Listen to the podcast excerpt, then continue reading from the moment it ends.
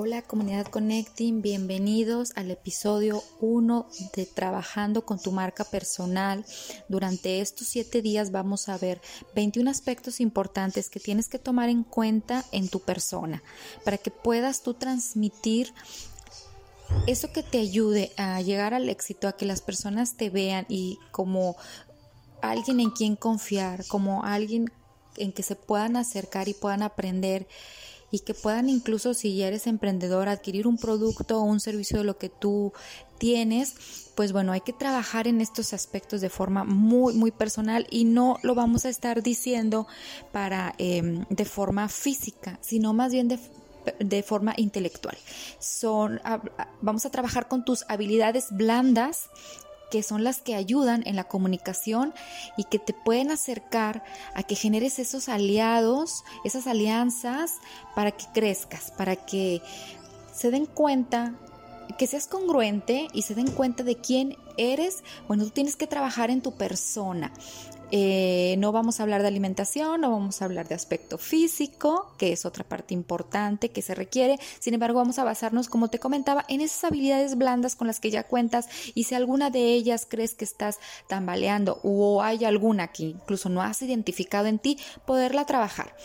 Haz tus anotaciones necesarias, todo eso que creas que te va a servir para que en estos siete días tú ya no seas el mismo, tú reconozcas esos recursos propios con los que cuentas y reforzar aquellos eh, que son necesarios o incluso identificar lo que te falta para que puedas completar esa parte de marca personal.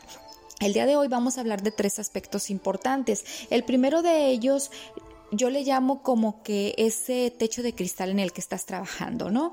¿Cuál es esa parte que tienes como límite, son tus limitantes, tus pensamientos. ¿Qué es lo que estás pensando ahorita que no te ha permitido llegar a los lugares o a las personas con las que has querido llegar o tener ya ese tipo de relación.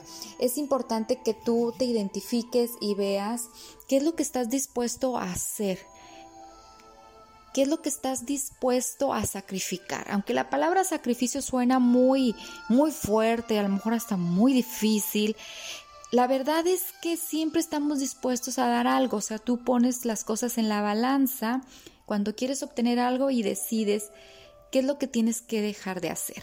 Por ejemplo, en tu empresa, en tu emprendimiento o si laboras para una empresa,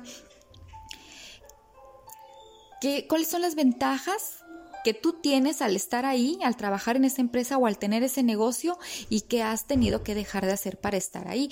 Has tenido, por ejemplo, que levantarte muy temprano, tal vez 6 de la mañana o antes, para llegar puntual.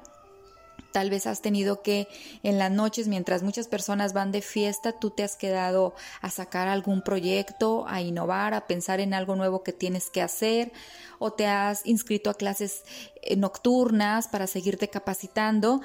Entonces has sacrificado tal vez tiempo con amigos, tal vez tiempo hasta incluso a veces con la misma familia, porque tú sabes que lo que estás haciendo te va a llevar al lugar al que quieres. Y entonces hay que, hay que tomar riendas, hay que ser valientes y hay que saber identificar qué no nos va a ser útil para llegar a donde queremos. Ese techo de cristal en donde lo tienes identificado. Recuerda también que esta parte es importante identificar que eres un líder. Todos somos líderes y todos manejamos un nivel de influencia a las personas nosotros ya estamos dando un testimonio de nuestras vidas y allá afuera nos identifican y ellos tienen sus propios eh, comentarios acerca de qué es lo que ven en nosotros, ¿no? Entonces nosotros todos influimos en alguien, en la familia, en los hijos, en los hermanos, en los amigos, en los compañeros de trabajo, en los jefes. Hay algo que ellos toman de nosotros. Y por eso es importante ser un líder, un buen líder, trabajar en estos aspectos de congruencia y de servicio que son básicas, ¿sí? De gratitud para poder tener a las personas cercanas y saber identificar con quiénes, cuál es ese grupo de personas con las que tenemos que ir que nos acercan al objetivo que estamos buscando o que simplemente nos hacen sentir bien, nos apoyan, nos motivan para no dar marcha atrás. Para, decía Napoleón Hill en su libro de Piense y hágase rico, decía él, quemen todos los puentes, que no haya nada que te lleve al pasado, ¿no? Ya diste un paso, sigue hasta adelante. Entonces, esta capacidad que cuando hablamos de liderazgo, pues no tiene que estar topada. Nosotros ponemos los límites. En nuestra, para poder trabajar en nuestra marca personal necesitamos saber muy bien cuáles son esos límites, porque tenemos que estar dispuestos a rebasarlos, pero no lo vamos a hacer de la noche a la mañana. Lo vamos a estar trabajando poco a poco. Lo más importante en esto es identificar cuál es mi límite, cuál es ese techo de cristal, hasta dónde lo quiero elevar. No quedarme en eso, en ese lugar, sino más bien subirlo.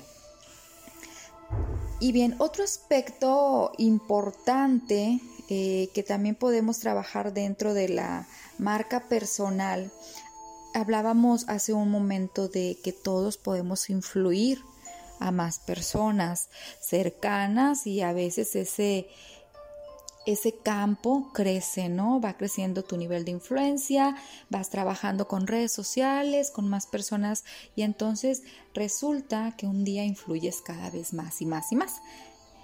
Hablando de la influencia, sabemos que todo líder trabaja por medio, es influye, influye en las personas. Si no, pues nada más te estás dando un paseo por la vida, ¿no? Es importante saber que hay ciertos mitos que no nos permiten en muchas ocasiones llegar a esas metas que nos hemos propuesto. Y a veces sabemos que no podemos llegar a ellas o pensamos porque no estamos siendo como lo que creemos que es un líder. Fíjate, pensamos que una persona es, tiene un gran nivel de influencia o que está trabajando, que tiene una marca personal muy fuerte y que es un administrador, que solamente los que administran grandes negocios son capaces de tener estas cualidades.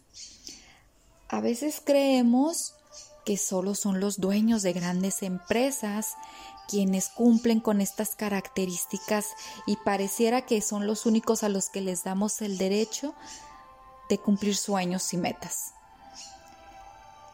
En otras ocasiones hemos llegado a pensar que es el conocimiento lo que hace que una persona pueda trabajar su marca personal de forma óptima, porque tiene el cómo sí de la información. En otras llegamos a pensar que esa marca personal se trabaja solamente cuando eres el primero en hacer todo. ¿Sí? Te identifican como que una persona que trabaja muy bien su marca cuando eres un innovador que inicia grandes movimientos, que inicia lo que después toda la gente va a buscar o va a comprar. ¿Y sabes algo? Esos son algunos puntos importantes que tú con tu marca personal vas a llegar a conseguir, pero no es al revés. Primero, tú tienes que tener trabajada esa marca personal y después vas a encontrar el nicho o el lugar en el cual vas a salir a reflejar eso que tú eres. Y vas a decidir si te vas como un dueño de negocio o si estás trabajando en una empresa y eres un administrador o si simplemente estás por la parte de la enseñanza, de la educación y estás, em, te gusta hacer videos, te gusta ser instructor, facilitador, haces talleres y entonces estás por la parte del conocimiento o te gusta innovar y estás en la parte de la publicidad, del marketing, redes y te mueves muy rápido como ahora todos los chicos millennials y entonces esa marca personal que tienes la quieres poner a trabajar en ese rubro. Tú identifica, qué importante es que tú sepas a dónde te quieres dirigir, en dónde es el lugar en el que quieres mostrar ese trabajo personal y entonces podamos ya determinar cuál es el siguiente paso de cómo tienes que trabajar esa marca, cómo tienes que influir en los demás. Y por último, el día de hoy también me gustaría en este episodio comentarte de que todo, todo en esto que estamos trabajando en nuestra marca personal lleva un proceso no se hace de que hoy dormiste, soñaste bonito, cómo te quieres ver, cómo quieres que te vean y despertaste haciéndolo.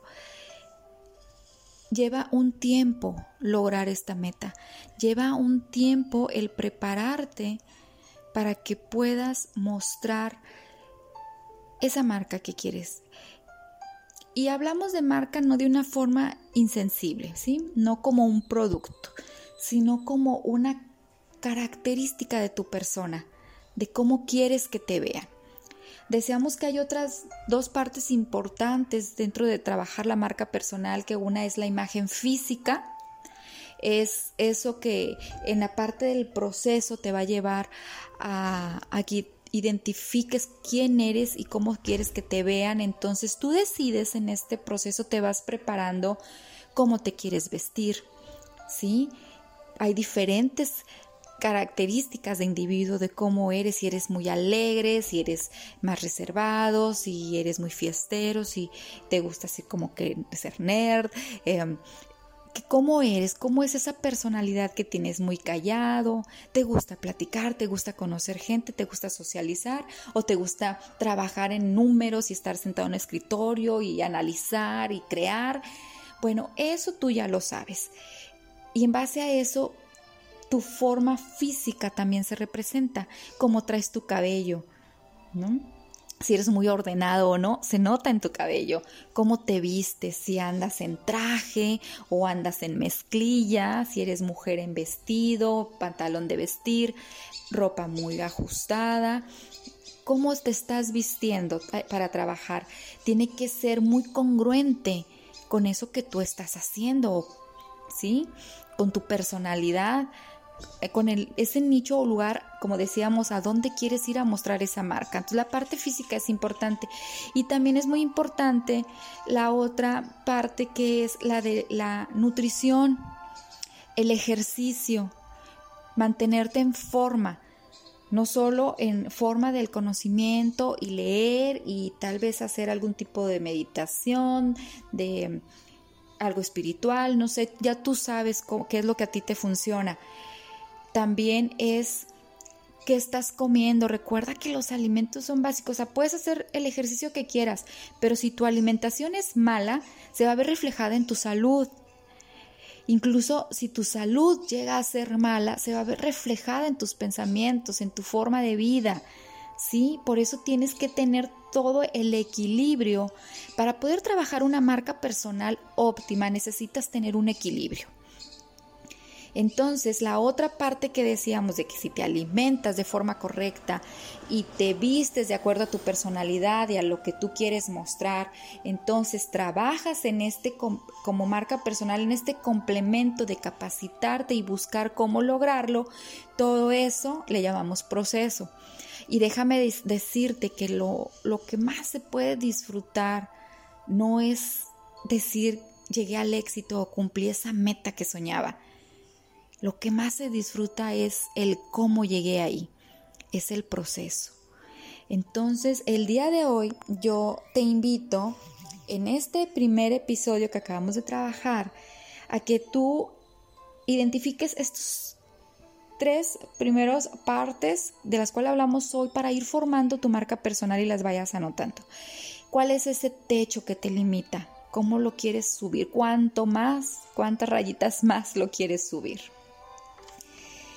¿Cómo estás influyendo a las demás personas, positivo o negativo? ¿Cuál es ese nivel de influencia que estás manejando en las personas? Porque de ahí partimos para ver tu marca personal hacia quién está dirigida.